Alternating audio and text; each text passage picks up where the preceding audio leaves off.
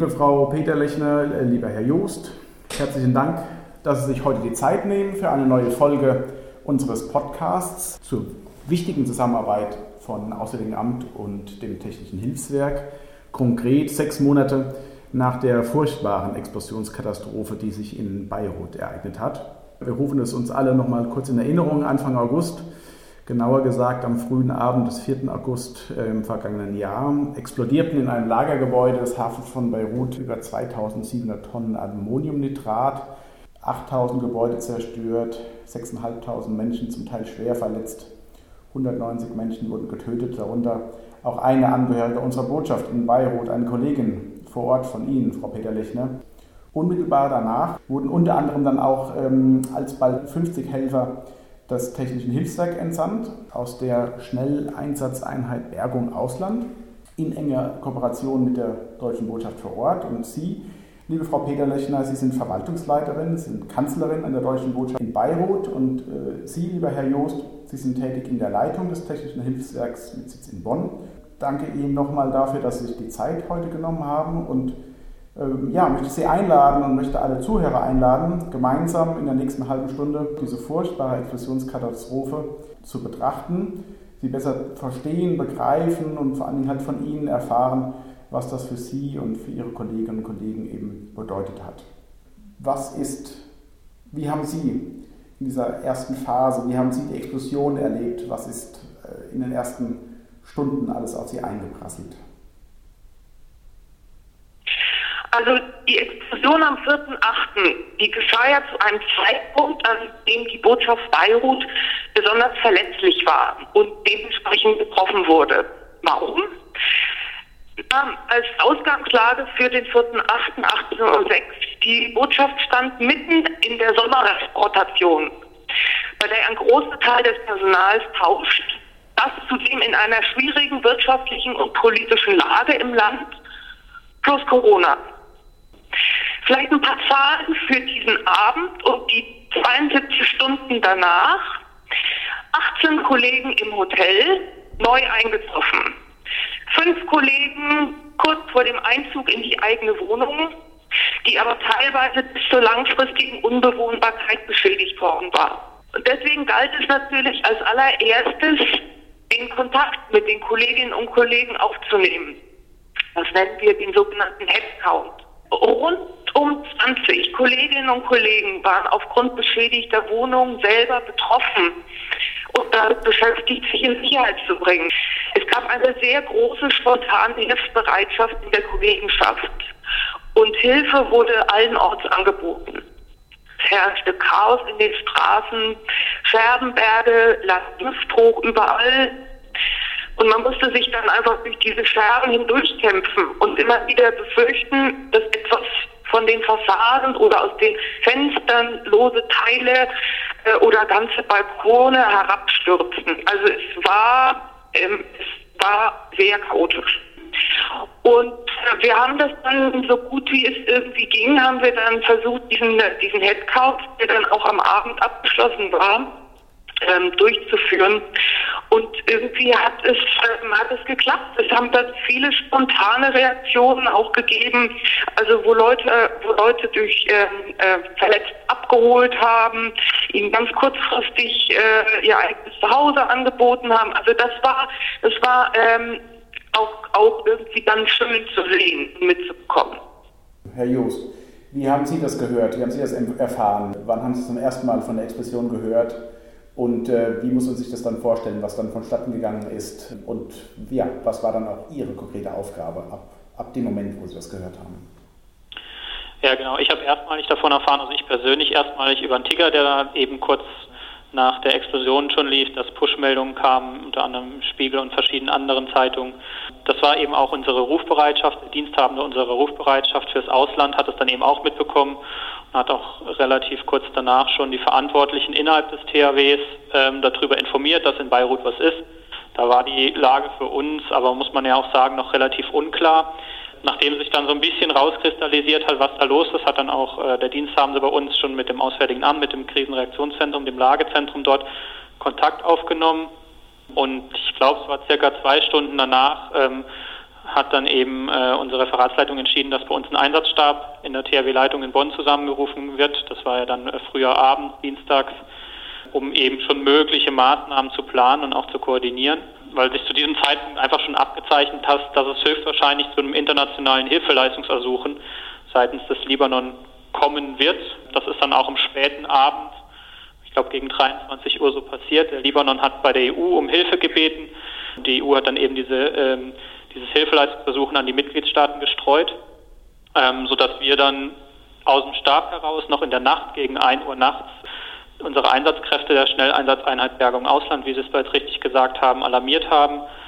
Genau, und ähm, die haben wir dann eben voralarmiert, weil die auch aus ganz Deutschland kommen, weil das eben Ehrenamtliche sind. Ich persönlich bin dann auch im Stab gesessen. Ich habe dann in der Nacht ähm, eben mitgeplant und mit koordiniert, was dann alles noch getan werden muss, wie zum Beispiel Flüge anfragen, Flüge buchen, auch die Lage selber mal, soweit es von Deutschland aus geht, ähm, zu evaluieren. Wir standen dann auch parallel schon im Kontakt, öfters im Kontakt mit dem Lagezentrum, ähm, Krisenreaktionszentrum und ähm, da war sich dann auch abgezeichnet, dass ähm, es eben zu einer Anfrage seitens des Auswärtigen Amtes an uns kommen wird, die Botschaft zu unterstützen. Das heißt, wir haben im Endeffekt dann am nächsten Morgen auch zwei Teams mobilisiert. Zum einen äh, für die Suche nach Verschütteten auf Anfrage des Libanon und zum anderen äh, für die Unterstützung der Auslandsvertretung in Beirut auf Anfrage des Auswärtigen Amtes. Das waren so insgesamt ca. 50 Einsatzkräfte plus vier Hunde. Die haben wir dann am Tag drauf mittags eben in Frankfurt gesammelt und gebrieft, vorbereitet, äh, was so alles anfällt eben und äh, sollten dann eigentlich mittwochs spät abends fliegen. Leider ähm, sind wir dann aufgrund von Verzögerungen bei der Airline erst am frühen Donnerstagmorgen, ich glaube um zwei Uhr gestartet und sind dann morgens, ähm, ich müsste gegen sechs, sieben rum äh, gewesen sein, in Beirut angekommen. Und ähm, wir haben uns dann tagsüber erstmal einen Überblick über die Lage verschafft und unser, unser User-Team, also Urban Search and Rescue Team, äh, Such- und Rettungsteam, äh, hat dann eben auch mit den Suchmaßnahmen begonnen. Die ganzen Vorgehensweisen sind alle fest, festgehalten, sogenannten SOPs, Standard Operating Procedures, wo genau festgeschrieben ist, ähm, was wie wo wann gemacht wird. Wir haben in der Nacht aufgrund der Lage äh, direkt einen Vollalarm gemacht. Das heißt, äh, die Einsatzkräfte haben sich dann noch nachts bzw. früh morgens dann auch nach Frankfurt begeben. Waren Sie dann da auch mit dabei? Ich war bis früh morgens noch im Stab, bin dann früh morgens mit einem Kollegen hier aus der Leitung nach Frankfurt auch gefahren. Und dann auch mit nach Beirut ausgereist? Genau, ich bin auch mit nach Beirut dann ausgereist, ja. Dann sind wir ja eigentlich schon in der, in der Phase 2, was dann in der ersten Woche passiert. Frau Peterlechner, jetzt wieder der Blick von der anderen Seite. Wie haben Sie dann davon erfahren, dass da ein, ein THW-Team im Anmarsch ist? Also, ähm, Entschuldigung, äh, also das wurde eigentlich relativ schnell klar bei der, bei der langen Telefonkonferenz mit dem Krisenreaktionszentrum in Berlin, bei dem wir auch also Wünsche anbrachten, also was wir nun unbedingt benötigen. Ja, so habe ich davon erfahren, also, also am sehr frühen Zeitpunkt auch noch vielleicht den, den Blick auch auf die, auf die Deutschen im Land. Wie, wie wurden da Rettungshilfsmaßnahmen unternommen? Also wie sind da die Fäden zusammengelaufen? Also ähm, zum einen vielleicht Deutsche im Gastland. Ähm, also im Libanon gilt ja schon sehr lange diese Krisenstufe 2a, sodass, ähm, sodass es auch keine Touristen im Land gab ja, um die man sich hätte kümmern müssen. Also wir mussten uns jetzt nicht um einen Reisebus kümmern von Touristen, die sich ausgerechnet zu dem Zeitpunkt unten in der Hafengegend fanden. Das Zweite, was auch total gut war, äh, war, dass das Handynetz funktionierte. Das heißt, wir konnten über WhatsApp mit den, den Kolleginnen und Kollegen auch beispielsweise mit den vielen Mittlern, Entwicklungshilfemittlern und Goethe-Institut und anderen Institutionen, die hier vor Ort sind, konnten wir kommunizieren. Das machte das natürlich deutlich einfacher. Also ich habe, ähm, ich und mein Team, wir haben uns vor allem eben um die Kollegen und die Kolleginnen gekümmert, ähm, weil davon einfach schon viele betroffen waren, weil es eine beliebte Wohngegend war dort in, in also in Hafennähe. So, deswegen ähm, waren ja auch ungefähr 20 Wohnungen waren ähm, teils schwer, teils weniger schwer und mit weniger schwer meine ich einfach nur Scheiben rausgeflogen, beschädigt. So ging es einfach für uns auch darum, dank auch der mitgereisten Ärzte vom Gesundheitsdienst und der Psychologen, dass wir uns in dieser zweiten Phase um die Kolleginnen und Kollegen, die nicht mehr erst versorgt im Krankenhaus oder bereits ausgeflogen waren, sondern dass wir uns um den Gesundheitszustand, ähm, dass wir den on Detail auf, aufarbeiten konnten mit, also auch Rücksprachen mit den Ärzten. Ähm, ja, also der Informationsbedarf war natürlich einfach riesig. Viele neue Kolleginnen und Kollegen, die keine Ortskenntnis haben, die die Liegenschaften nicht kennen, die die Gepflogenheiten nicht kennen, ähm, Corona-Abstands, äh, Abstandsregeln, Hygieneregeln. Gleichzeitig mussten Büros geteilt werden. Ähm, also das war wirklich schwierig. Das kann ich mir vorstellen. Ähm, Herr Jost, wie war es für? Sie sind Donnerstag gelandet, waren Donnerstagabend einsatzfähig. Wie muss man sich das vorstellen? Sie sitzen dann im Flieger im, im Anflug an Beirut. Halten Sie an der Stelle dann noch Kontakt? Wie werden dann Pläne gemacht? Wie stimmt man sich weiter vor Ort dann eben auch ab? Wer koordiniert das Ganze? Wie verschaffen Sie sich den Überblick und wer sagt Ihnen dann konkret, wo Sie eingesetzt werden und wo haben Sie und vor allem dann die insgesamt 50 Kollegen dann auch ähm, gewirkt und unterstützt? Ja, also es gibt ja bei unseren Einsätzen immer einen Anforderer. Also wir reisen ja nicht einfach so ähm, in Land und helfen dort, auch wenn wir das manchmal gerne würden.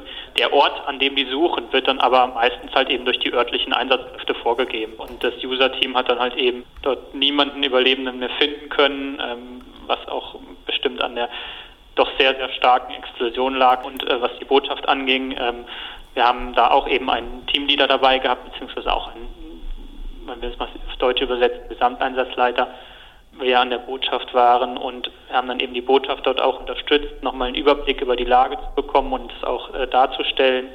Gleichzeitig haben wir aber zum Beispiel auch im Botschaftsteam einen, einen Experten gehabt für sogenannte CBN-Gefahren, also chemische, biologische, radiologische und nukleare Gefahren, ganz langes Wort, ähm, von der analytischen Taskforce Deutschland. Ähm, der hat so ein bisschen die Lage beurteilt, ob noch irgendwelche Gefahren von zum Beispiel freigesetzten Chemikalien drohen. Und nachdem dann eben Suche nach Überlebenden beendet wurde, das war am 10. der Fall, ähm, ist schon ein Teil des Teams, äh, des User-Teams zurückgeflogen und der andere Teil hat dann eben noch für die Stadt Beirut äh, noch Gebäude begutachtet auf ihre zum Beispiel Standsicherheiten, auf die Gefährdungen, die von den Gebäuden, Gebäuden ausgehen. Das heißt konkret, wie, viel, wie waren die beiden Teams aufgeteilt, auch zahlenmäßig? Und, und wie viele sind dann noch im Land geblieben und wie viele sind dann schon zurückgereist? Also das User-Team bestand aus 46 Personen tatsächlich. Ähm, und das Botschaftsunterstützungsteam bestand aus vier Personen, da war ich dann eben auch dabei. Ähm, das waren eben drei Kollegen ähm, vom THW plus eine Person eben von der analytischen Taskforce. Es ist auf jeden Fall, ich glaube, ein Drittel ist am 10. zurückgeflogen und der Rest hat dann eben noch äh, Gebäude begutachtet. Die, das eine Drittel, die dann zurückgeflogen sind, ist dann wieder der Einsatz vor Ort abgeschlossen? Gibt es dann nochmal eine Besprechung? Äh, wie geht man dann auch mit dem Erlebten um? Bucht man dann einfach den nächsten Flieger?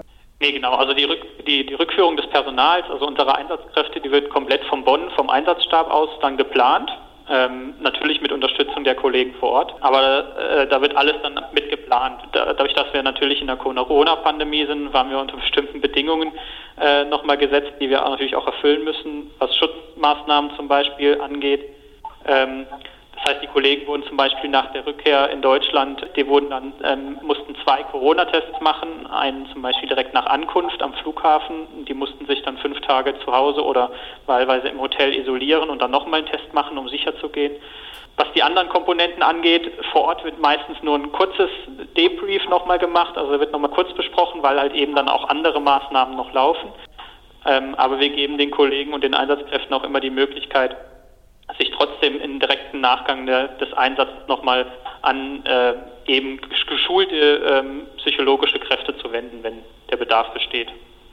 Wie war Ihr persönlicher Eindruck vor Ort, als Sie mit den Kollegen auch in die zerstörten Straßen, Stadtviertel gegangen sind? Welche Erinnerungen haben Sie heute noch an, an, an, diese, ja, an diese Momente?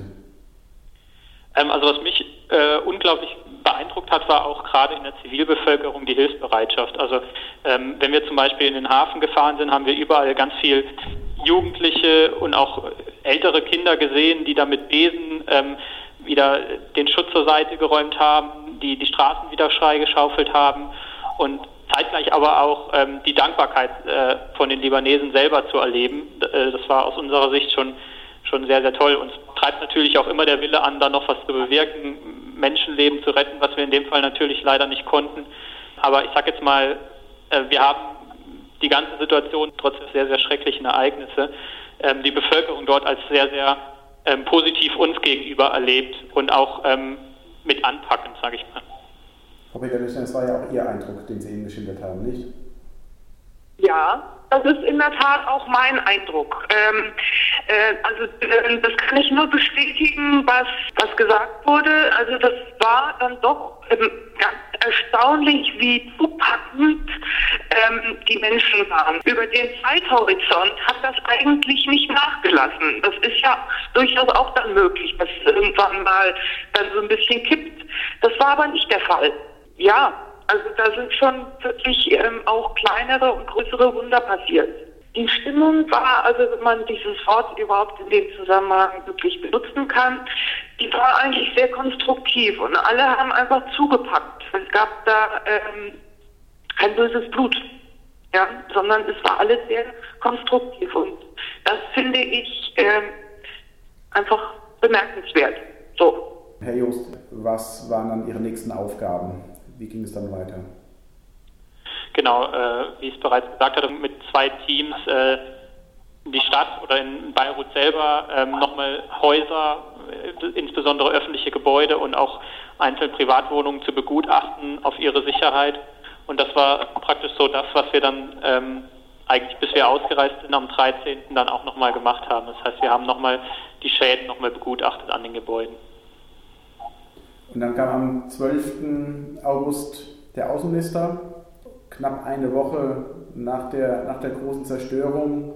Frau Peterlechner, wollen Sie das vielleicht nochmal kurz Revue passieren lassen, was da in den, in den ein, zwei Tagen des Besuchs des Ministers, ja, was äh, auch die Delegation aus Deutschland aus Ihrer Sicht dann mitnehmen konnte? Also es wurde durchwegs von der Belegschaft als positives Zeichen aufgenommen, dass Bundesminister Maas sich so spontan entschlossen hatte, nach Beirut zu kommen. Und dass er sich so viel Zeit während seines Besuches äh, genommen hat für die Botschaft. Gespräche äh, mit den Verletzten äh, gesucht hat. Äh, es konnte eine kleine, aber sehr würdige Trauerfeier für die verstorbene Kollegin stattfinden. Das war sehr eindrucksvoll. Herr Just, gab es dann auch noch eine Begegnung des Ministers mit, mit Ihnen, mit Ihrem Team?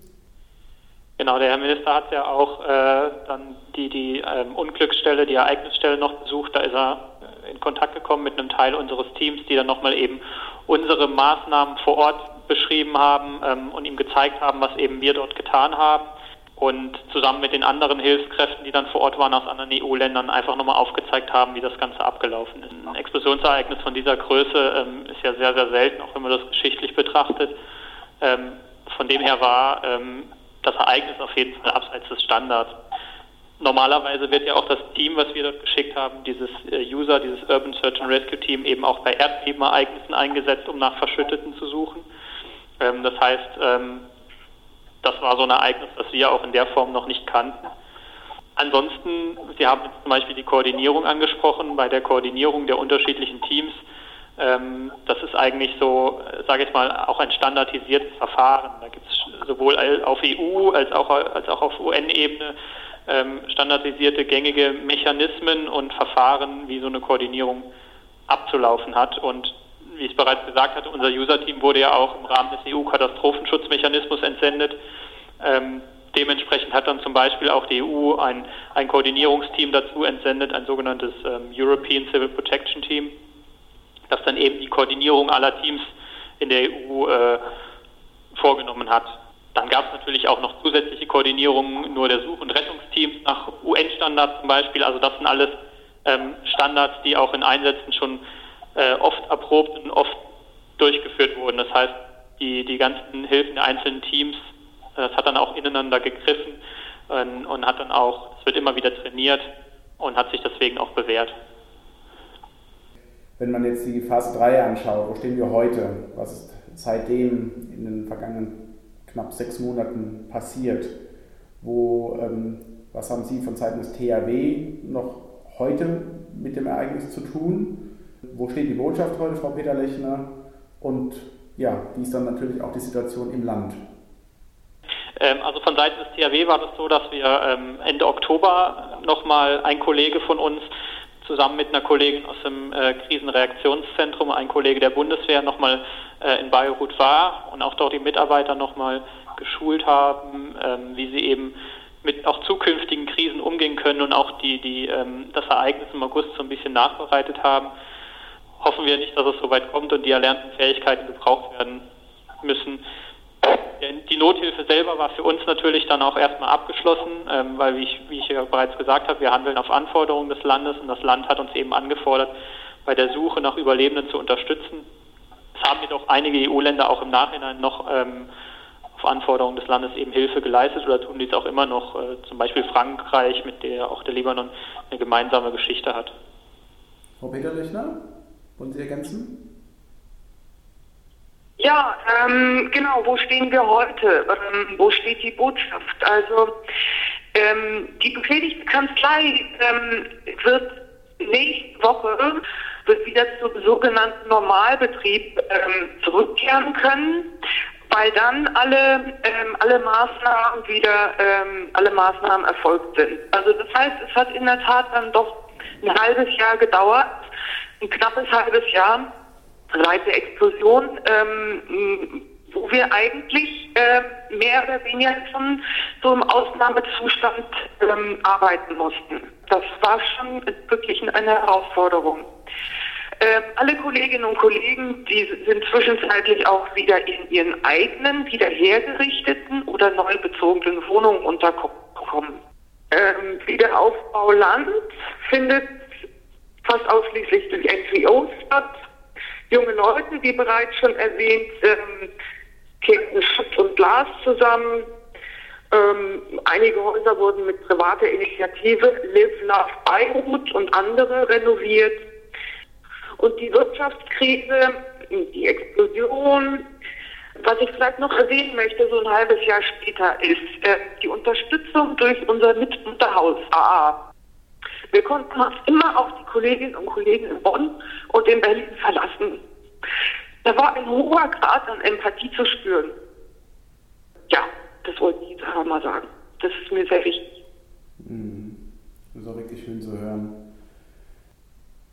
Was mir auch wirklich noch ein Anliegen ist, ähm, das THW war extrem wertvoll. Es war, es war einfach wegen der Expertise ähm, und wir sind sehr dankbar, dass, die, ähm, dass der THW so schnell vor Ort war. Ähm, das tat in der gesamten Situation gut und die einfach so zupackend waren und viele Dinge einfach gemacht haben, weil ähm, ähm, das hätten wir, glaube ich, so alleine auch unter diesen ganzen ähm, Schäden und Beschädigungen, die es ja noch in der Botschaft und in den Teams gab, sicherlich nicht so hinbekommen, muss ich einfach sagen. Und deswegen möchte ich mich auch hier nochmal ganz herzlich dafür bedanken. Diese positiven Worte, ähm, Herr Joos, würde ich gerne nutzen, um vielleicht von Ihnen auch noch einen Einblick zu bekommen, welche aktuellen Einsätze es seitens THW aktuell noch gibt in Europa, ähm, über Europa hinaus. Also abseits unserer, ich sage jetzt mal Dauerprojekte, unserer Capacity Building Projekte, ähm, wir sind ja in verschiedenen Ländern unterwegs, auch ähm, auf Unterstützung oder mit finanzieller Unterstützung finanziert durch das Auswärtige Amt, zum Beispiel in Jordanien, wo wir eben auch Katastrophenschutzstrukturen aufbauen. Ähm, aktuell ganz relevant und ist ja auch in den Medien ist äh, Bosnien-Herzegowina, die, die Flüchtlingssituation dort vor Ort. Ähm, dort haben wir jetzt momentan der Umsetzung humanitärer Hilfe ca. 880.000 Euro in Aussicht gestellt bekommen, um ähm, in diesem Camp Liba heißt das in Bosnien, das eben so zu ertüchtigen, äh, dass den Geflüchteten dort eine menschenwürdige Unterkunft, dass man dort den, äh, eine menschenwürdige Unterkunft bieten kann. Was wir dort machen, ist zum Beispiel, wir werden äh, Verpflegungsräume und eine Gemeinschaftsküche aufbauen. Ähm, wir arbeiten dort zusammen mit der International Organization for Migration, IOM, ähm, und den lokalen Behörden und machen auch Notbeschaffungen dann eben mit der, mit der Finanzierung des Auswärtigen Amtes, zum Beispiel Heizgeräte für das temporäre Camp. Und äh, da haben wir zum Beispiel seit äh, Wochen schon zwei lokale Mitarbeiter vor Ort, ähm, die uns dabei unterstützen, jetzt bei den Planungen und auch bei den Vorbereitungen dabei. Ja, dann haben wir jetzt ähm, gesprochen, was am 4. August letzten Jahres in Beirut passiert ist, was in den ersten Stunden nach der Explosionskatastrophe an Unterstützung auch geflossen ist, Zusammenhalt, ähm, den der vor Ort gezeigt wurde, den es gegeben hat, haben sie skizziert. Auch diesen ja, immer wieder beeindruckenden Willen und das äh, beeindruckende Engagement ähm, der THW-Kollegen, die sich dann eben auch aufmachen, in den Flieger setzen und dann vor Ort äh, diese, schwierige Aufnahme, äh, diese schwierige Aufgabe übernehmen, äh, Verschüttete zu, zu suchen, zu bergen. Ja, ganz herzlichen Dank Ihnen für diese, für diese Eindrücke. Vielen Dank auch von meiner Seite. Auch von mir, vielen Dank. Alles Gute nach Beirut, alles Gute nach Bonn. Vielen Dank. Danke.